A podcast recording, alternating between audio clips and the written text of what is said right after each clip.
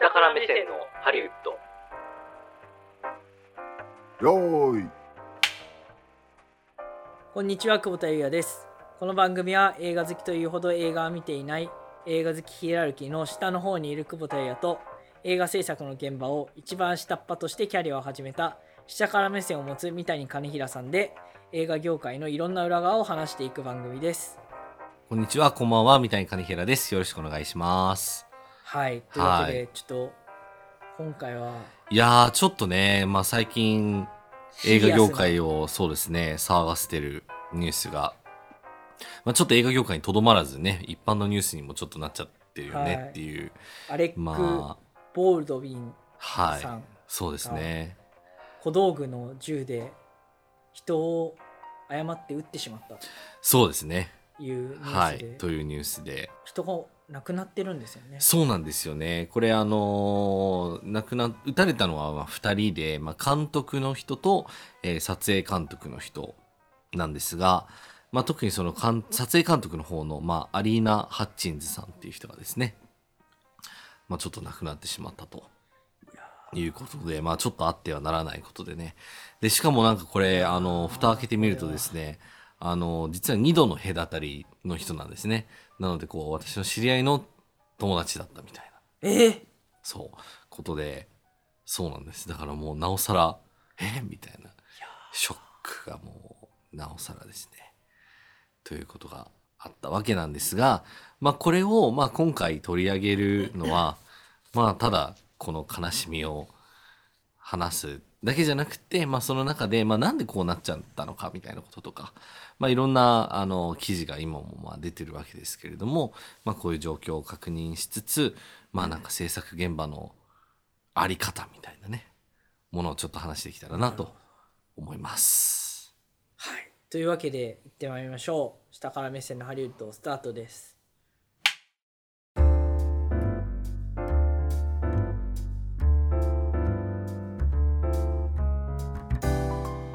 はいはい。というわけでうん。まあ今回、まあ、そのまず起きた、まあ、ニュースの、まあ、事件のまず概要みたいなちょっとまあはい話できればと思うんですけれども、えっ、と、まあ、今回、まあ、こういうこともあってバシさんは非常に頑張ってまとめてくださって本当にありがとうございますってことなんですけどもあのーまあ10月21日ですね今年のなので、はいまあ、もう2週間ぐらい前になるんですけれども、えっとアメリカのニューメキシコ州サンタフェでですね、まあ、撮影していた、まあ、ある映画「まあ、ラスト」っていう、まあ、はいタイトルの映画があったんですけれども、まあ、その撮影中に、えっと小道具の銃で、えーまあ、誤射がまあ発生しましたと。で、まあ、さっき話してた、まあ、アレック・ボールドウィンという、まあ、主演の、まあ、男性の俳優がいるんですけれども、まあ、結構まあ有名な人でもあるんですけれども、まあ、その人が、えー放ったですね、まあ、小道具の銃が実はまあ弾が入ってたっていうことで、えーっとそれでまあ当たってしまった、えー撮影監督のまあアリーナ・ハッチンズさんが亡くなってしまってであとは監督の、えージョエル・ソーザさんっていう人がですね、まあ、負傷したと。いうことがまあまず起きました。で、まあ、そういうこともあって、まあ、撮影は当然、まあ、当面はまあ中断するっていうことで、えー今もまああの取り調べ等ですね、まあ、あの捜査は進んでいるという状況です。で、まあそこからちょっとずついろいろ情報は出てきてはいるんですけれども、まあえっ、と、事故の前ですね、まああの、助監督の人が、えっ、と、まずそのボールドウィンさんにまあ問題の銃を渡したっていうことは、まあ、えー判明してるらしくってですね。で、えーまあそれを渡す際に、まあ弾丸はまあ入ってないというふうにまあ説明を受けたということはまあ言われています。で、えっ、と、まあ、銃って、まあ、いろいろあるんですけれども、今回、えっ、と、渡されたのは、まあ、モデルガンみたいなものじゃなくて、まあ、あの、アンティークものなんですけれども、まあ、本物の銃ということで、まあ、ちょっと実際のモノ本を使ってしまうのはどうなのかっていうね、あの、ところもありつつ、まあ非常に、それもちょっと問題なんじゃないかと言われたりとかもしてます。で、まあ、もう少し周辺情報に関して言うと、まあ、えっ、と、まあ、事件の5日前えーにも、まあ、ボールドウィンさんがの、まあ、スタントマンが、えー使った小道具の銃から、まあ、弾のようなものが、まあ、2発、まあ、出てきましたということもどうやら情報としてあったみたいでで、えーこのスタントマンも、えーまた事前にその弾薬がまあ入っていないというふうに伝えられてたのに、まあ、2, 個、まあ、そういうような、まあ、弾が、まあ、出てきたっていうことで、まあ、ちょっとこれは管理のずさんさというか、まあ、あの、本当はこんなことって絶対起きちゃいけないことなんですけれども、ましてやこんな、あの、本物の銃を使っていてっていう場合は、絶対なんですけど、まあ、ちょっとこういう状況が起きていると。で、まあ、あの、それを受けてですね、まあ、その5日前のそのことを受けて、まあ、スタッフから、まあ、非常に危険であるということで、まあ、その責任者側に、まあ、報告はしてあったということで、まあ、その、だから、ヒヤリハット体験はあったんだけれども、まあ、そのままになっちゃってたってことなんでしょうね。うん。で、えー目撃した、まあ、一人は、えっ、と、まあ、現場でその撮影を急ぐことが、まあ、優先されていたために、まあ、安全性に関するその打ち合わせは、まあ、なくて、えー再発防止を、まあ、保障されていなかったと。まあ、そんな証言も、まあ、出てたりしますと。まあ、というので、まあ、ここで、まあ、一番、まあ、直接的なところで問題になったのは、まあ、まずは、えっ、と、助監督が、えーまあ、まずその問題の銃をですね、まあ、入ったままの状態で、まあ、入ってないものと認識してしまっていたことと、で、まあ、それを渡してしまったのが、まあ、一個問題と。あとは、えっ、と、まあ、こういう武器を扱う場合は、あの、武器って、大体、あの、小道具班の、まあ、別班みたいな形で、あの、成立するんですけれども、大体映画のクルーの中にですね、あの、小道具っていうチームがあるんですよ。うんうん、であの例えばその現場に、まあ、必要ななんかあー例えば地図とかなんかうんと、まあ、銃とかもそうですけれども、まあ、そのセット内にまあ必要なで実際使うことになる小道具を、まあ、全部あの用意して、まあ、あのものによっては作ったり買ってきたりとかする人がいるんですけれども、まあ、武器に関してはちょっとさすがにそれは小道具の知見だけではちょっとカバーできないっていうので、まあ、通常は、えっと、武器班ウェポンズデパートメントっていうのがあって。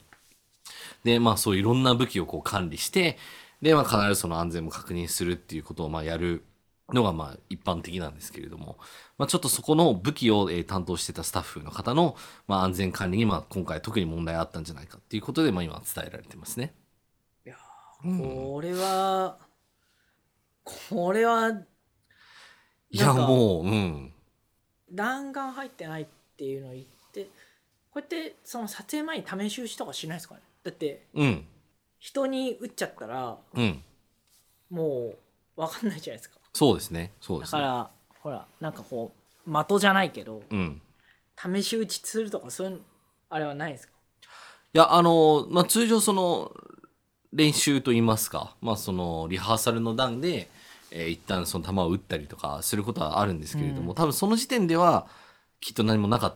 たんでしょうね。いや、だからその、その球が、だから入ってなかったっていうことで、まあ、空砲でなんとかなってたのが、例えばじゃあ、いざ、回った時に、それが、そああのそ球うかが回ってきたみたいなね。シリンダーのなシリンダーっていうかその、まあ、そうそうそうそこう。うカチャカチャに穴があるとこそろうにそうそうそうそうそうそう。 10個穴があって、うん三3つ入っててまあそうですね。で2発試し撃った時には大丈夫でしたと、うんとそうそうそうそうだかそうらその本ちゃんで3発目4発目に入ってたとうんとかなのかなといいやうーそうですねいやーあれこうやらないですかあの開けてうん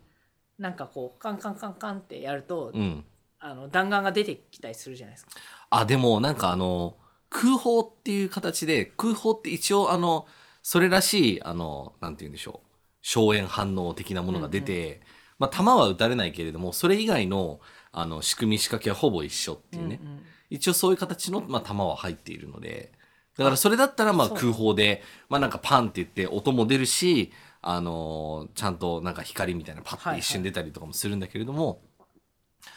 まあそうですね。その中に、まあちょっとリアル銃弾がだから入ってたっていうのがちょっとこれは、いやいやいやっていうことですね。いやもう怖くてできないでしょいや、そうなんですよ、そうなんなんですよ。いや、もうそまあ、そもそもアメリカって銃社会、ちょっとどうなのっていう話とはまた別の次元で、なんか、フィクションでも銃が実際にこうやって、ね、人の命を奪うようなことがあるならもう、やめた方が良くないって思いますけどね、本当あね。とはなんかそうなんていうのレプリカ専用うん。会社とか、うんうんもうそこからしか発注しないとかさうん。っそうですね。てなるともうそこはもうレプリカレプリカっていうかそういうね、うんモデルガンというか、うん。もうそもう弾が入入りようがないというかだかそうね。らこれで撃つとそれを本当に弾丸入ってるような反応にはなるんだけど、うん。その業者はもうそもそも弾丸自体を在庫として持ってないうん。っていうふうにしないと、そうですね。無理っすよねだって、うん。だからもう火薬ゼロみたいなね。うんでまあでもなんかね、あの、おもちゃの銃を使って実際にやることもあったりするんですね。おもちゃのっていうのはもう本当になんかゴムでできたような銃をこう構えて、まあ撃って、撃つふりをして、でまあ後からその銃のデザインとかはまあ後でつけて、ではその弾を撃ってるエフェクトもつけるみたいなこともあるんですけど、まあちょっとやっぱ工程が増えるので、うんまあそれがなんかまたこう予算にみたいなことでね、あーちょっとお金かかっちゃうんで、だったらインカメラ、だからそのカメラで映ってる部分はできるだけリアルにして、っていう方がいいんじゃないかみたいなね、判断とかも多分されたりするんですけど、そうそうそう。だからまあそういったような、まあいろんな多分要素がまあ絡み合ってるとは思うんですけれども、まあ一つ、まあこの助監督はどうなのかっていうことでね、あの、問題になったりとか、あとは武器の担当のスタッフというところで、まあちょっとこのあたりの人たちが実はまあ、あの必ずしも今回が初めてなんかそういうトラブルが起きたわけではないみたいな情報が、えー、とまたいろんなソースからまあ出てきてるんですけれども、まあ、この問題になっている今、まあ、助監督の方なんですけれども、えー、いわくですね、まあ、2019年の、まあ、Hulu ドラマの「えー Into the Dark」という作品のですね、まあ、撮影現場でも、えー、とセット内に武器があることを、まあ、スタッフに知らせるのを怠ったという前歴があったと言ってる証言してる人がいるんですね。で、まあ、これもちょっとどうなのって本当に思うんですけれども、ちょっとありえないような話で、あの、助監督としてはちょっとこれは、まずいっていうか、うん。あの、やっぱ何よりも安全第一にっていうのが、まあ、助監督の一番の責任領域なのでね、あれなんですけど。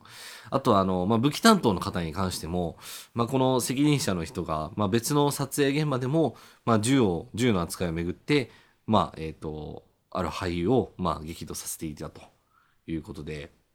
えー、と実はですねニコラス・ケイジの主演の映画の中でも、まあ、武器が、まあ、セットに到着した際に、まあ、全員にその旨を知らせるなどの、まあ、基本的な安全ルールをですね、まあ、怠ってで、まあ、スタッフとか、まあ、あのニコラス・ケイジ本人からまあたびたびまあ苦言を呈されていたと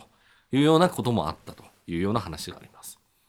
だから、まあ、一時が万事と言いますか、まあ、なんていうのかな。この時だけなんかがみ悪かったっていうわけではないっていうことですね。なので、まあ、本当に何とも言えないなっていう話ばっかりなんですけれども、そうそう。うんあのまあでねこれのまあこれがどういう問題をまあ提起してるのかっていう話につながっていくと思うんですけれども、まあ、まずはあのまあその前の時点から、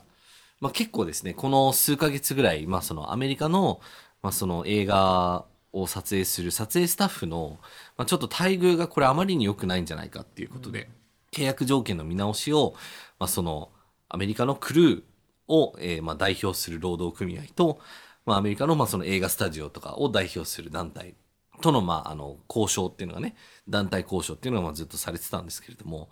まあ、それがなかなかあの折り合いがつかないというか組合が求めている条件をなかなかスタジオ側は認めないっていうことであのストライキになるんじゃないかっていう話がずっと、まあ、この2ヶ月ぐらい、まあ、あったんですね。あの、それはそれでまた、まあ、一個トピックであるんですけれども、まあ、その一方で、えっ、と、まあ、クルーに、まあ、入ってない人の、えー労働条件っていうのも、組合に入ってる人でさえ、まあ、こんなに労働条件、条件が、まあ、辛い辛いって言って、えーやってるのに、まあ、言わんや、その、組合に入ってない人たちの、その、労働の世界って、まあ、どうなのかっていうね、まあ、そういう問題が、まあ、あったりするわけなんですよね。で、これの背景にあるのは、最近、まあ、特に顕著に見られているのは、まあ、映画、テレビの、まあ、撮影活動っていうもの自体は、すごい増えてるんですね。増えていて、で、その増えてる分の、あの、差分がどこかっていうと、まあ、やっぱりそれが、まあ、ネットフリックスだったり、えっ、と、アマゾンだったり、まあ、えっ、と、アップル、フールとか、まあ、様々なそのストリーマーの、えー作ってる、まあ、コンテンツをどんどん撮影していこうっていうことで、今だから撮影、えーそのものに対する、まあ、需要ってものすごい今、高い状態にあるんですね。で、えっ、と、作らなきゃいけないコンテンツ量が、まあ、ものすごくたくさんある。まあ、それに対して、えっ、と、避ける人員と、まあ、えっ、と、予算とか、まあ、そういった部分に、まあ、制約があるから、結局、そこで、あの、摩耗していくのは、まあ、そのクルーたちの、例えば労働時間が、まあ、普通だったら12時間っていうのは基本だよねっていうのはあるんですけれども、まあ、それが大幅に伸びて、まあ、16時間、17時間ってなったりですとか、あるいは、まあ、週5日間基本的に働くのが、まあ、基本だよねって言われてるのが、まあ、やっぱ6日とか、まあ、7日とか下手したら、あの、撮影も入っちゃったりするであるとか、で、まあ、それに対する、あの、かといってそれに対する、その、報酬が、えーじゃあいいのかっていうと、えっとですね、これは従来の映画、テレビとは違う、まあ、ニューメディアっていうそのくくりの中での、あのー範疇の話だからっていうので、まあ、それまでとは全く違う現状が今あるんだけれども、あの、組合の規定上、ルールとして決まってたのが、まあ、あまりにちょっと現実と、まあ、かけ離れてるみたいなことがあったりして、まあ、そんなこともあって、まあ、今回実はですね、まあ、かなり、あのーもう本当にストライクされる直前、ていうか直前っていうか寸前までですね、あの、一回言ってたんですよね。あの、で、一回ストライクが起きるとどういうことが起きるかっていうと、もう基本的に全ての撮影活動が止まるっていうことになるので、で、これは、もう、あの、いろんな映画を、まあ、作って、公開しなきゃいけない、まあ、アメリカの、さあの、大手スタジオとかからすると、もう大打撃。うんううんん、その止まってる間もまあいろいろな費用がまあかかったりするし、医薬金もかかったりするしでそれをまたこう取り戻していくのにもまたすごくこう時間とうんあのまあさまざまなですね、まあ、リソースがまあ使われるっていうことで。まあ、ストライクが起き起きることだけはなんとか避けたいっていうことで、まあ、今回ギリギリ多分そういうことをカバーすることでまあできるようになったっていうので、まあ、できたんですけどもね。はい、ただまあ今のその新しい、えっと労働条件っていうのがざっくり決まったところに対しても今あの必ずしもそれでじゃあいいのかっていうと、あのまたそうでもないっていう意見が結構出てたりしてていやまだまだストライキするぞっていうその機運は実はまだ残ってたりするっていうのもね、あったりするんですよね。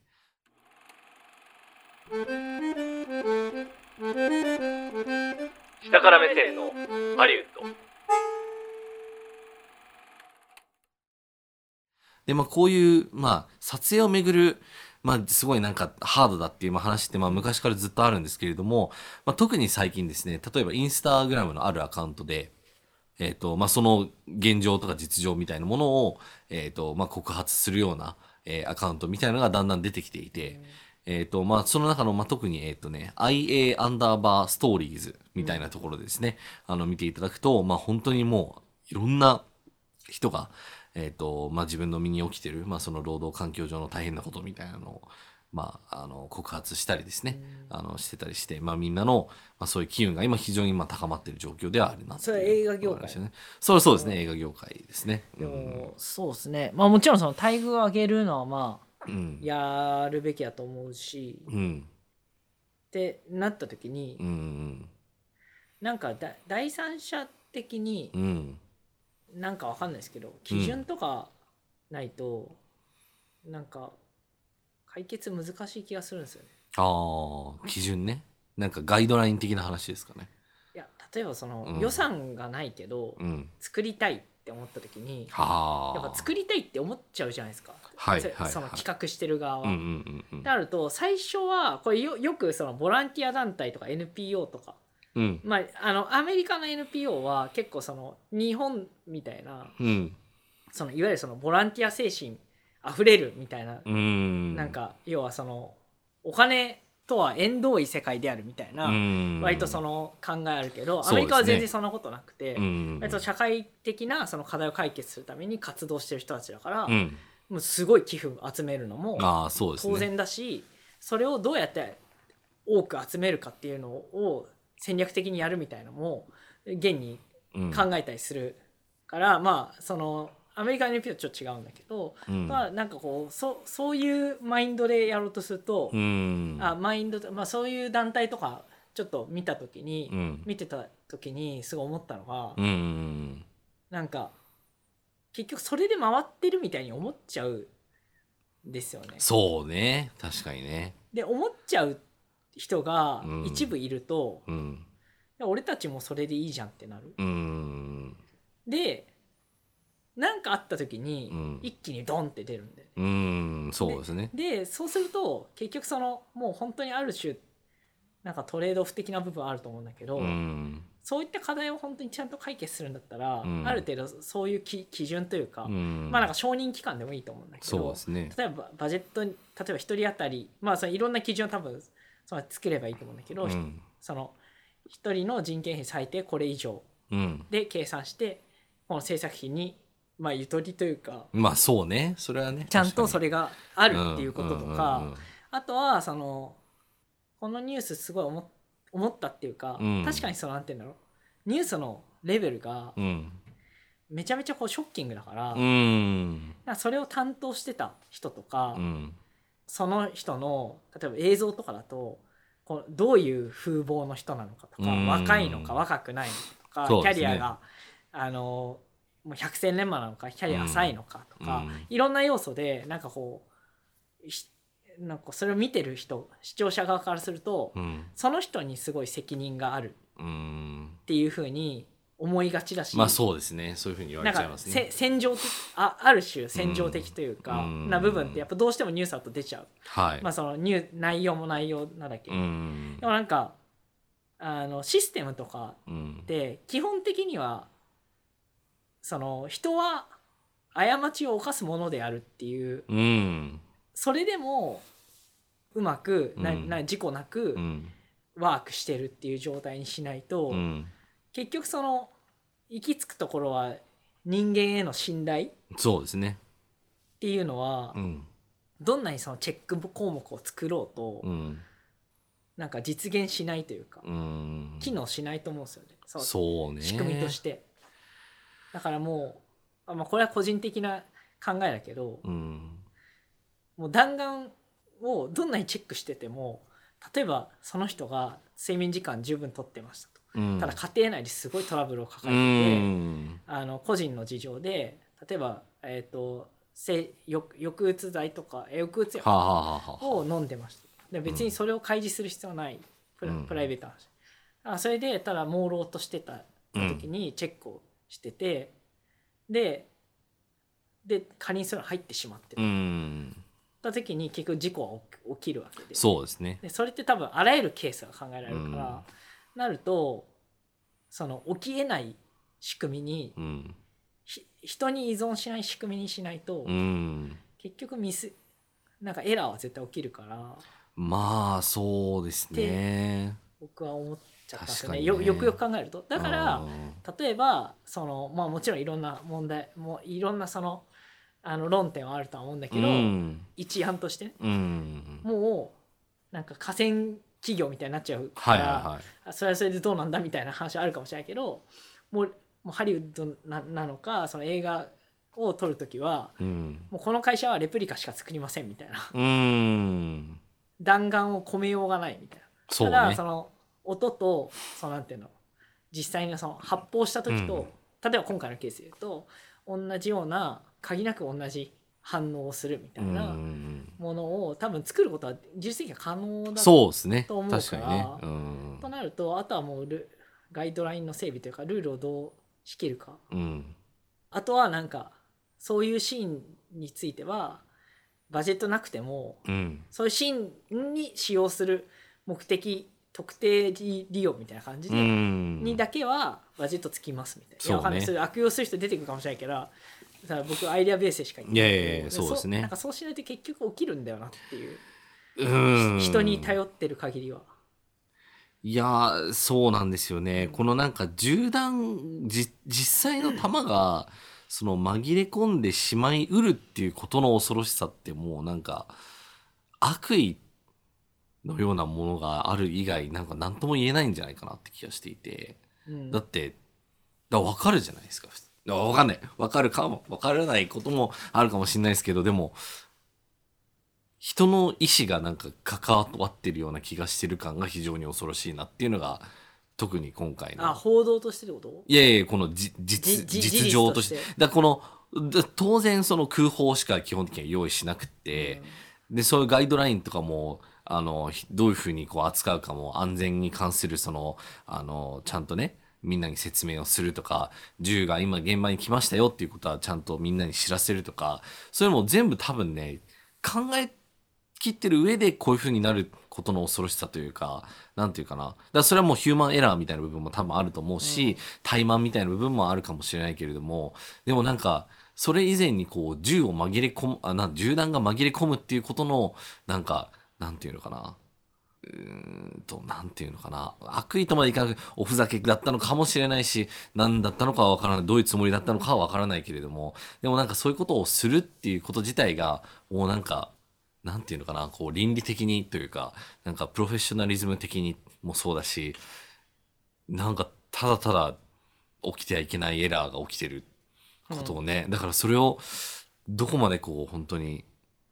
カバーできるのかなっていうのは本当気になるところでありますよねっていう、今何言ってんのかよくわかんないけど。あでそうそうやっぱでなもんかそうですね、うん。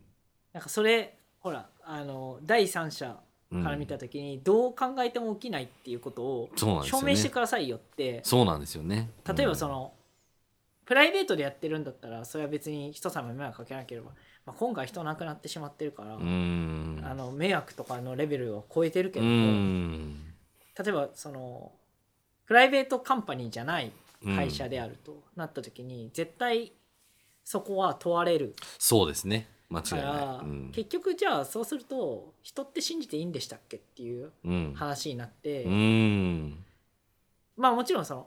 基本的には9割以上はすごいうん。まともな人でうん。 99.999%そうね。まともな人かもしれないけどはい0.001%うん。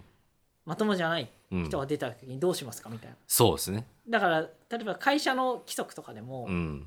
犯罪を犯した人が出た時にどうするんですかって言った時にいや、本当うちの仲間に犯罪を起こすはずがないっていうことは可能なんですよ。うん。なんだけ。ど冤罪もあるかもしれないし、うん冤罪を認めたら犯罪になるわけですよ、うん。冤罪であろうが。確かに。っ